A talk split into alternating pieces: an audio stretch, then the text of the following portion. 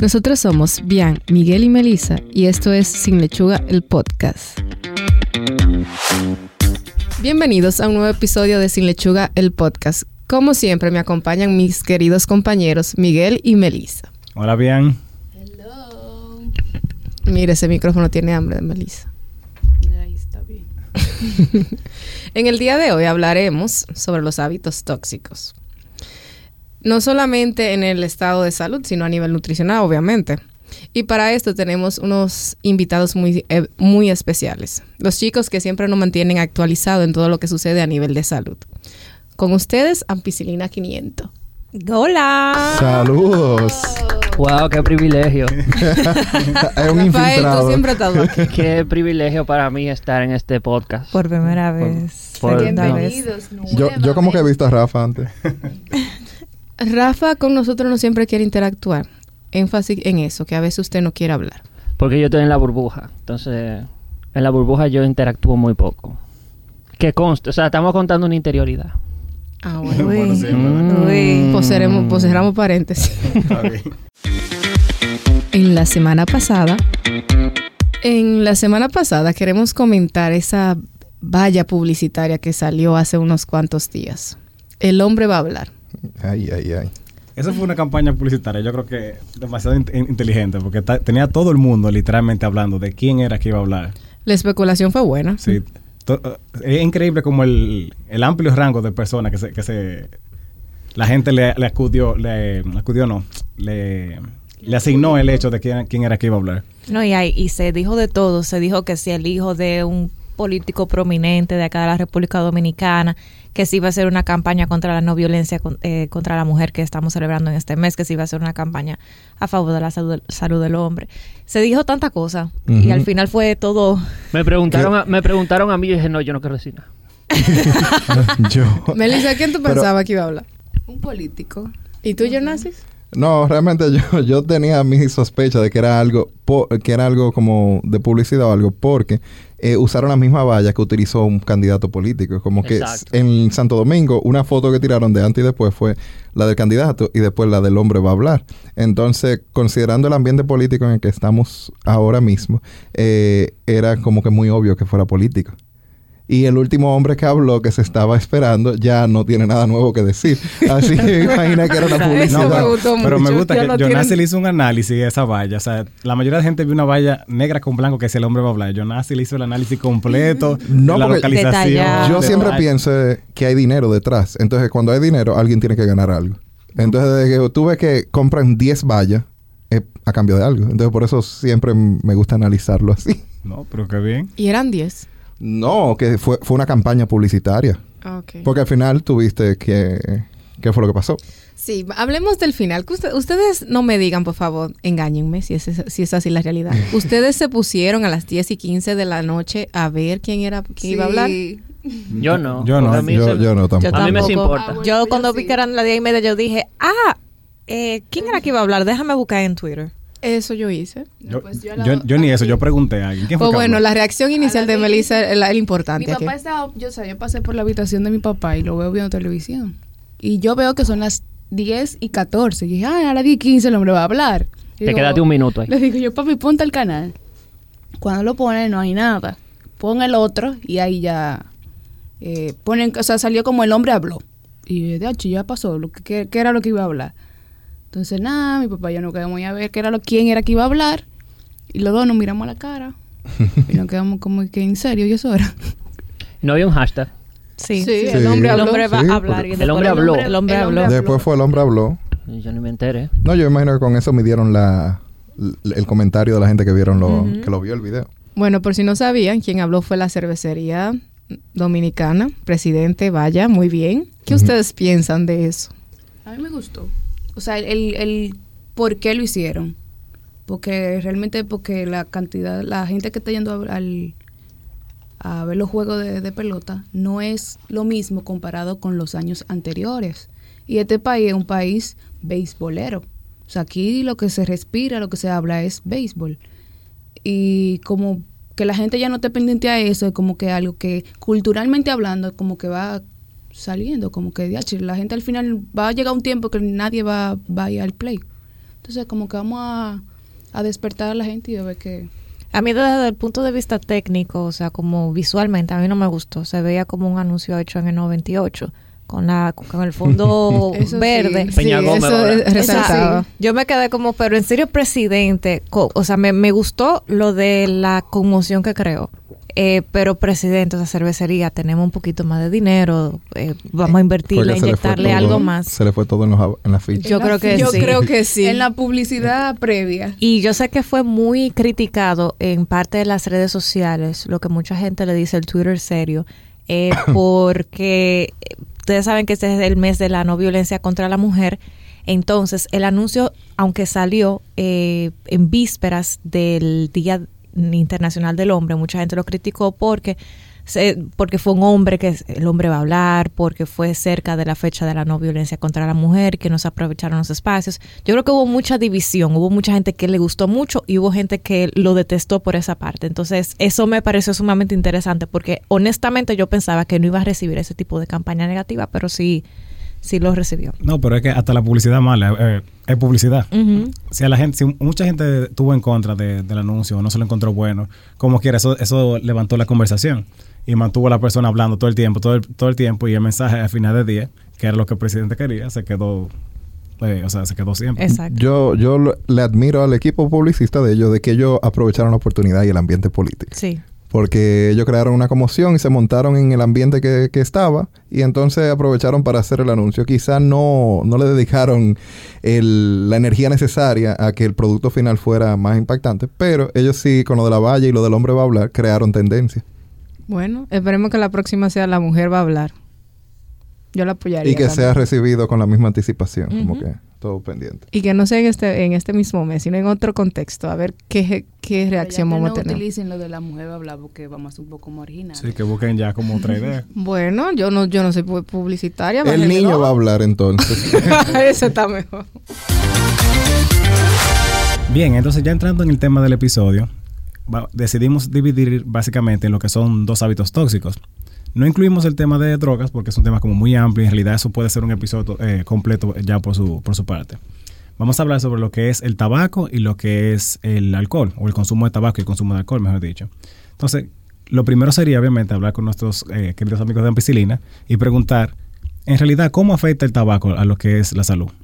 Bueno, eh, en esa parte, el, si nos vamos a lo que es el humo del cigarrillo, para ser un poquito más específico, puede afectar a casi cualquier órgano del cuerpo, el consumo de cigarrillo, eh, de tabaco en forma de cigarrillo. Entonces, eh, cuando eso se refleja en lo que es la salud, eh, uno ve que puede afectar tanto el corazón a nivel de las coronarias, provocar infartos, etcétera, y también puede provocar daño de las arterias, dígase de la sangre que te llegue a las diferentes extremidades. Al igual que el humo, el humo en sí también te puede provocar problemas pulmonares, eh, pro- eh, que va a llevar a tanto enfermedades como neumonías y también al desarrollo de cáncer, que es lo que todo el mundo como que cuando relaciona al tabaquismo lo relaciona con cánceres. Entonces esto es- sí, es cierto. Eh, también se relaciona con con cáncer, como dije. ¿Y cuáles cánceres serían estos? Fumar puede darte cáncer en, como dije anteriormente, en cualquier parte del cuerpo. Entre ellos, la vejiga eh, te puede dar eh, cáncer en la sangre. De se, se ha visto relacionado con cáncer de cervix en las mujeres. eh, de colon y de recto, esófago, riñones y uréter. Dígase de la vía urinaria. Es uno de los principales sospechosos cuando la persona desarrolla cáncer en la vía urinaria. De laringe, porque está en contacto con, con la garganta. Entonces es otro, tanto el humo como las personas que consumen tabaco en forma masticada, eh, los peloteros y algunos agricultores, etcétera, que consumen tabaco masticado, también está relacionado con cáncer oral, que le da tanto en la lengua como en la garganta. Y también tienes que mencionar una muy importante Ajá. para los varones. Ah, entonces también se ha visto relacionado con cáncer de próstata. Y también, pero no, no es una causa de muerte, es una eh, causa, puede causar disfunción eréctil, o sea que el consumo de tabaco lo tumba. Ah, sí, Dejen pero de fumar. en esa la nuez moscada. En esa parte, en esa parte eh, se ve por lo que mencioné anteriormente con el daño de los vasos y las arterias. Entonces, eh, al disminuir el- la, la llegada de sangre a diferentes órganos, slash extremidades, eh, se ve también afectado, la, se, se ve una disfunción eréctil que puede relacionarse porque no hay un flujo normal de sangre. Entonces, no tanto con cáncer de próstata, pero sí con cáncer de páncreas, de estómago y de tráquea o bronquios. Y No, pulmones. es muy interesante que tú hagas esa, esa salvedad y toda esa explicación en el sentido de que casi siempre la persona promedio o el fumador o el usuario lo, lo que piensa es, no, casi cáncer de pulmón. Sí. Como que no, no, no entiende la extensión que tiene, el daño que el, que el uso de, de tabaco puede le, puede, le puede llegar a causar a una persona. Sí, y en países desarrollados la causa de muerte por tabaco eh, por lo general supera la causa de HIV, de muerte por HIV, de uso ilegal de drogas, de alcohol, de vehículo y muerte por vehículo de motor y por arma de fuego. Por ejemplo, en Estados Unidos, esa, todas esas causas las supera el consumo de tabaco. Mueren más gente por tabaco que por toda esa combinada. Incluyendo con todos los eh, shooting y eso, porque tú Es- dijiste, sí, sí. wow, una, Porque una el- grande. esta estadística de la CDC eh, de Estados Unidos y dice que todos los firearm related incidents, dígase todos los incidentes relacionados con armas de fuego, tanto accidentales como perpetrados. ¿Y cómo el tabaco afecta a lo que es la salud en la sociedad dominicana? Pues mira, te cuento, aproximadamente el 13% de los hombres y el 5% de las mujeres fuman algún producto derivado del tabaco. Ahí estamos poniendo cigarrillo electrónico, cigarrillo que no, eh, bueno, productos que tienen tabaco y también eh, cigarrillo, eh, productos que no tienen eh, humo, que también son tabaco, o sea, cuando se mastica tabaco, etcétera, etcétera. En la República Dominicana, el, la novena causa de muerte son las enfermedades del tracto respiratorio bajo. Como Jonas estaba diciendo, una persona que fuma es muy probable, aunque lo deje, si fumó por mucho tiempo, que desarrolle enfermedades pulmonares, sobre todo en el tracto respiratorio bajo, dígase, al final puede llegar a tener enfisema o bronquitis crónica. Y esa es una causa sumamente importante de muerte. O sea, dentro de las 10 primeras causas en Dominicana, esa es la número 9. Entonces, estamos hablando que más o menos el 15% de la población dominicana está muriendo por esos por esa causa. De esas atribuibles al tabaco son la mayoría, de hecho. Hay algunas que pueden ser neumonía, por tuberculosis, pero esas son las menores. La mayoría tienen que ver con, con el tabaco. O sea que nuestra sociedad dominicana está consumiendo tabaco. Y de hecho, incluso lo hablábamos en un episodio de Ampicilina que hablábamos sobre el vape. Eh, acá en República Dominicana somos uno de los pocos países del continente americano en el cual no se firmó un acuerdo para grabar, ponerle impuestos a los productos relacionados al tabaco. Y sabemos que la industria tabacalera en República Dominicana, tanto de cigarrillo eh, convencional como de tabaco, es bastante poderosa. Entonces, Sí. hay muchas muchas cosas detrás que también están eh, que no se están regulando y que en países eh, de altos ingresos ya se graban eh, productos derivados del tabaco que también aquí quizá podríamos beneficiarnos si lo hiciéramos. De hecho, la FDA emitió ahora como un nuevo protocolo para los productos de tabaco, o sea, para eh, vender los productos a Estados Unidos o a todo lo que esté regulado por la FDA, hay una nueva regulación que, o sea, que con eso ellos pretenden también disminuir el consumo y regular también la calidad de que van a recibir. Y eso ha revolucionado un poco la industria porque no estaban preparados para eso. Antes era más fácil tú introducir un, producto derivado de tabaco en ese mercado. Ahora, de hecho, están teniendo problemas con lo que ya ellos llevaban.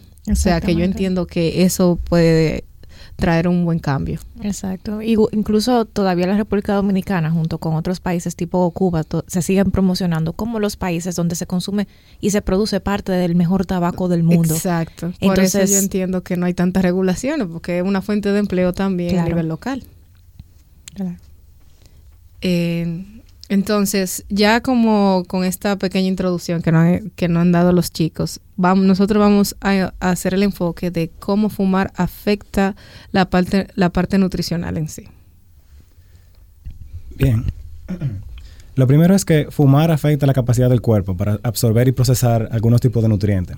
Y no- cuando nosotros nos referimos a fumar, estamos haciendo un enfoque en realidad en lo que es el hecho de la nicotina. La nicotina afecta la absorción de algunas vitaminas y minerales. Uno de los ejemplos como más clásico y tradicional es lo que es la vitamina C. Es la, nicotina es un quelante de la vitamina C.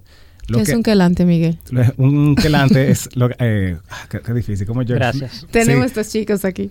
un quelante impide la absorción o ajá, como impide la absorción de la vitamina C. Esa es la forma más fácil. Se la adhiere. ¿Cómo? La bloquea, como que es la diaria y la inactiva. Eh, también puede tiene mayor incidencia de osteoporosis las personas que, que son fumadores porque se absorbe menos la vitamina D. Entonces, a tener menor absorción, vamos a tener menor calcio en los huesos disponibles. Y es importante destacar que bueno que mencionaron lo de la nicotina porque el, muchos de los cigarrillos electrónicos, el vape y los relacionados son bastante altos en, en nicotina.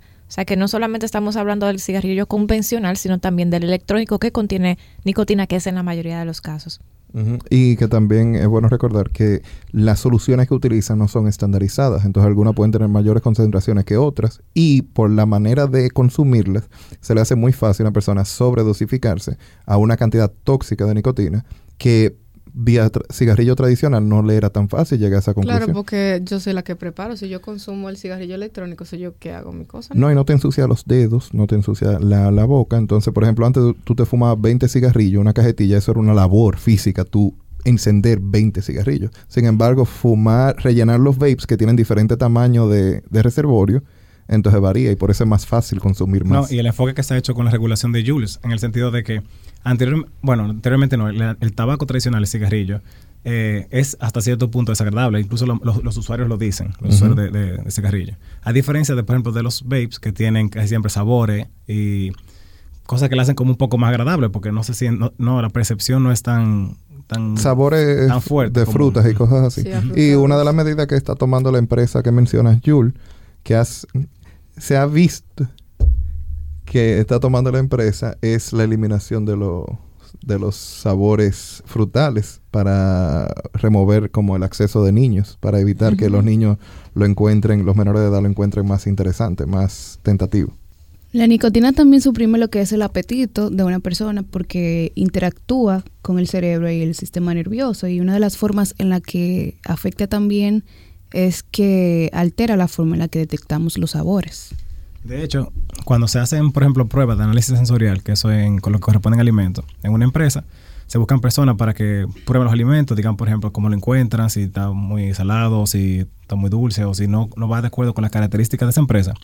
Uno de los criterios como de exclusión, o sea, una de las razones por las que alguien no pudiera ser un analista sensorial o un catador es el hecho de que fume, porque su percepción del sabor está mucho más disminuida.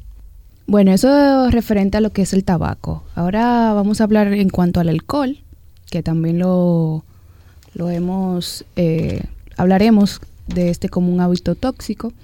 ¿Y cómo se puede identificar si una persona es alcohólica? Bueno, eh, realmente primero hay que definir qué es un consumo normal de alcohol para poder decir cuándo está abnormal, ¿verdad? O cuándo se, se pasa a lo alcohólico. Entonces, para refrescarlo, eh, una bebida estándar se considera como 5 onzas de vino, 12 onzas de cerveza, o una lata, o una botella de la pequeña, o 1.5 onzas de whisky o alcohol fuerte, whisky, ron, vodka, etc. Entonces, sabiendo que eso es una bebida estándar, Eso es lo normal. es no, eso es lo que se define como una bebida estándar. Como que eso es una bebida. Cuando alguien dice una bebida, es una bebida. Entonces, si tú te tomas una copa de vino, se supone que sean 5 onzas. A partir de hoy hay que medir las 5 O una cerveza. No, la co- Bueno, es- mi botella parece que tiene cinco onzas. Eh, wow. O, eh, por ejemplo, una cerveza son 12 onzas una lata y tanto la pequeña también, la, la botella de cristal, eh, son 12 onzas. Y como dijimos, lo 1.5 onzas de, de alcohol fuerte, eh, esto es lo que se debe de usar o lo que usan la mayoría de los tragos, los cócteles también que hay que tenerlo en cuenta, con- se consideran una bebida estándar si tienen esa cantidad, pero muchos se mezclan y tienen mayor cantidad de alcohol. Entonces, sabiendo que esto es una bebida estándar, ¿cuánto es normal? Para un hombre, y no, no es que sea sexista, es por la composición eh, genética del hombre y por su contextura, por lo general. Para un hombre, eh, normal es dos bebidas al día, dos bebidas estándares en un día. Y para la mujer, una. Un total de menos de 14 a la semana y menos de 7 para la mujer, ¿verdad? Si pasa de 7 a 14, si consume de 7 la mujer y 14 el hombre, entonces se considera que es una conducta riesgosa de alcohol, un consumo riesgoso. Pero por encima de ahí, entonces lo que em- se empezamos a llamar a consumo excesivo. ¿Por qué se define así? Que quizá ustedes dicen un poco vago. Es porque no se ha encontrado evidencia que por debajo de ese consumo de alcohol de, de dos bebidas estándares para el hombre y una para la mujer haya riesgos que sea negativo, Por eso es que se considera así. Eh, La evidencia lo que apunta es que un consumo elevado, entonces sí, ahí vienen los problemas. Pero ¿cómo lo identificamos en las personas? Una de las herramientas que utilizamos los médicos para poder identificar si una persona tiene un consumo excesivo, porque no todo el mundo cuenta sus bebidas, ni dice, ah, sí, tanto, o no todas las semanas son iguales. Entonces, una de las herramientas que utilizamos es un cuestionario que se llama CAGE en inglés, CAGE, con G. Y la primera pregunta que se, son cuatro preguntas, eh, C-A-G-E. Y entonces la primera es, ¿has sentido la necesidad de cortar tu consumo de alcohol? Como que de bajarle un poco. Como que tú un día te despertaste y dijiste, no, espérate, ya yo no puedo seguir bebiendo así. Que es lo que en general pasa los lunes, ¿no? Eh, entonces, la otra es, ¿te has sentido eh, molesto porque alguien ha comentado sobre tu consumo de alcohol? Como que alguien hizo un comentario de que, loco, tú bebes demasiado. O mira, eh, tú no consideras que debería bajarle. Entonces, esa sería la A, que es annoyed. Eh, la tercera sería, ¿te has sentido culpable alguna vez? ¿Has sentido culpa por tu uso de alcohol? Guilty. Y por último, entonces, ¿has utilizado el alcohol como una herramienta para abrir los ojos por la mañana? Como que es lo primero que tú alcanzas en la mañana, tú necesitas un traguito para despertarte. Entonces, si, si la respuesta a estas preguntas son sí, entonces ahí ya estamos hablando de una persona que tiene una adicción al alcohol y como médico, entonces nuestra función es eh, darle la información necesaria a ellos para que ellos tomen la decisión de, y los recursos también, eh, ubicarlo hacia los recursos que puedan utilizar para cesar un poco su consumo. En realidad esas cuatro preguntas son como muy, muy buen indicador, porque si una persona lo primero que hace es levantarse en la mañana a consumir alcohol, de verdad, ya eso tiene que ser como una, una Otro señal de. Que el alcohol reemplace el café, eso no es normal. Exacto. ¿Ustedes beben café? Somos se cafeólicos. co- sí, se describe como una adicción también el café. La diferencia es la dosis tóxica también. Y Sí. que el café por lo general no impide tu funcionamiento normal. Sí. Gracias. Sí, porque yo veo gente aquí que si no bebe café no funciona. Pero la ausencia de... Exacto. No hay ¿Y quiénes son esas personas? Ven, dame nombre. soy por yo, ya está, soy yo. está Nada, bien. no, Rafa, Yo lo- jamás. yo Yo, lo- no puedo yo lo decir cojo eso de ti. Tú lo puedes decir. Bueno, déjame aprovechar para hacer una transición así, como que no quiere la cosa. Y si nosotros hablamos entonces de consumo de alcohol, porque ya hablamos de lo que es el alcoholismo, pero ¿cómo el consumo de alcohol afecta en general? Porque no, tenemos que tomar en consideración de que no es solamente el alcohol, por ejemplo, de una persona que se embriaga, que tiene algún tipo de intoxicación, sino también que puede tener accidentes. Si hablamos de la República Dominicana de la, o de nuestra sociedad, ¿cómo afecta entonces el consumo de alcohol?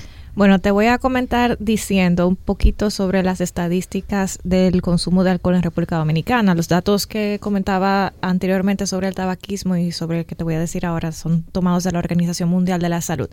Entonces, ellos hacen cuestionarios y hacen encuestas eh, a una población representativa y se determinó que entre hombres y mujeres mayores de 15 años que reportaban tomar alcohol, los hombres tomaron un promedio de 14.7 litros per cápita y las mujeres 9.1 litros. Eso no significa nada menos que tú lo compares con, por ejemplo, el promedio.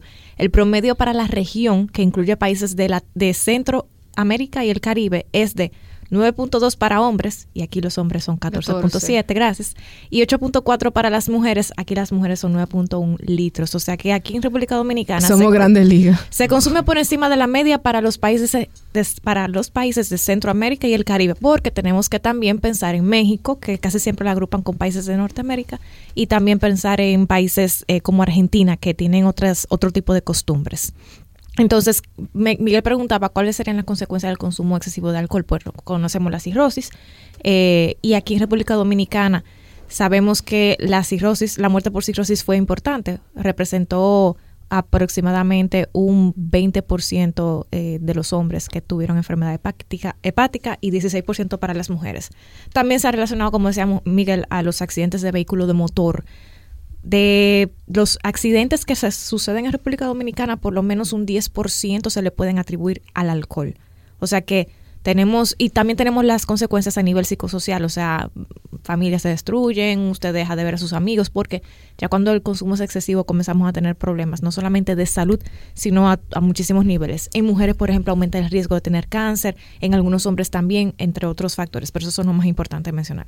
No, y de hecho, cuando tú mencionas lo, lo de las causas, eh, o sea, el, el alcoholismo relacionado con, la- con los accidentes de, de, de- de vehículo, eh, es a- a- hasta común escuchar por lo menos una persona que dice, no te preocupes, es que yo manejo bien. Y eso es algo- una conducta súper peligrosa e irresponsable porque Exacto. tú no- o sea, tu nivel de como de conciencia, tu estado normal, no, no, nunca va a ser similar con una, al de una persona cuando está alcohol- alcoholizada. Y hay mucha gente que como que lo acepta, sí, es verdad, maneja muy bien así.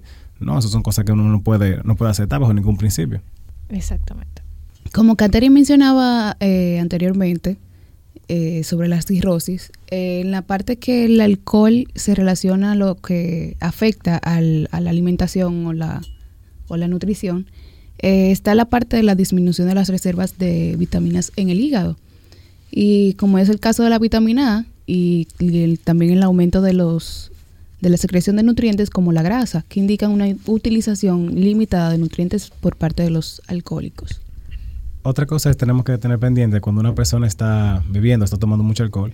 Los hábitos de alimentación son muy, o sea, son muy malos, básicamente. Una persona de por sí cuando está bebiendo no le da hambre, o sea que dura varios periodos sin comer y simplemente ingiriendo alcohol. También, por lo general, la alimentación que está en los sitios donde una persona toma alcohol siempre son alimentos que son muy ricos en grasa, que son fritos, que no son para nada saludables.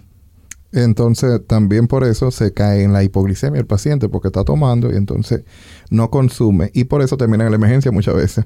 Y, y es porque son personas que no están acostumbradas a tomar alcohol, a consumir alcohol. Y entonces, aunque ellos dicen no bebo, no son alcohólicos, no se declaran como alcohólicos. Pero en un solo día se toman más de cuatro tragos, de lo que mencionamos anteriormente, estándares. Y entonces eh, esto es lo que se llama una bebida como un consumo de binge drinking, que una persona que no consum- normalmente no consume alcohol, pero cuando lo hace lo hace en un solo día en gran cantidad y es la- una conducta de riesgo de alcohol que nos caracteriza mucho a los dominicanos. Oye, ahora. Señores, ¿qué ustedes consideran? ¿Que el vaping tiene calorías o no? No sé. Tiene, Mm, tiene azúcar, ¿eh? Entonces, Yo me voy a aventurar. Tiene no, que no tener tiene calorías. Seguro, tiene azúcar. O sea, tú estás... Esa No, gente porque- se no. azúcar en los pulmones. O sea, Sí, sí, y eso es parte de la evidencia de que está provocando daño, la, ¿No la- puedo la hablar causa de muerte. médico? La causa de muerte eh, está vinculada a que estamos acostumbrados a consumir azúcar, pero es no a inhalarla. 500 que estamos grabando. Pero no, no a inhalarla. Entonces los aceites que se utilizan eh, Sí. y los azúcares también se han visto que pueden desarrollar. Pues No. sí, o sea, la respuesta es que sí. Eh, los- Entonces, señores, eh, el e-liquid, que es el, el liquidito que se le echa al vape, tiene alrededor de 4 o 5 calorías Por por mililitro. mililitro. Así que no engorda, no es lo suficiente para engordar. No, eso es interesante. De Es que eso ah, no engorda. Todavía no hemos descrito la posibilidad del hecho de que se absorban calorías a través de los pulmones. Por eso yo te hice la, Ah, el comentario. De hecho, aunque se hace esa, como esa, esa salvedad de que no, no- no estamos claros de cuál es el efecto que tendría del el- el aporte calórico, hasta ahora la evidencia apunta de que aparentemente no tiene un efecto sobre lo que es el peso, por lo menos de- por el aporte que tiene el líquido en sí. Porque de por sí es muy poco y aunque sean, por ejemplo, como grandes dosis, no hay forma todavía como humana de poder absor- absorber lo que es caloría a través de los pulmones. Ok. Y, no y tampoco, o sea, si lo hace, no tenemos cómo contabilizarlo, porque si es del, del vape, la gente lo prepara y tú no, o sea, no hay forma todavía. Sí, además, como cómo uno puede medir eh, de una calada, se diría la palabra? O sea, de, No sé, ¿de una fumada? sí, no sé cuál sería la palabra. ¿Qué tantas calorías se van? Porque lo estamos haciendo en mililitros, pero ¿qué tanto, por ejemplo, se traduce en ya cuando está en forma de, de vapor? Hemos llegado al final de este episodio. Recuerda seguirnos en nuestras redes sociales como Sin Lechuga RD en Instagram y Facebook y en la plataforma de podcast de su preferencia. En la descripción del episodio podrán encontrar las fuentes bibliográficas que utilizamos para desarrollar el tema de hoy. Y al igual que las dietas, empezamos de nuevo el próximo lunes. Bye. Bye. Este episodio llega a ustedes gracias a Hillary Nutrition.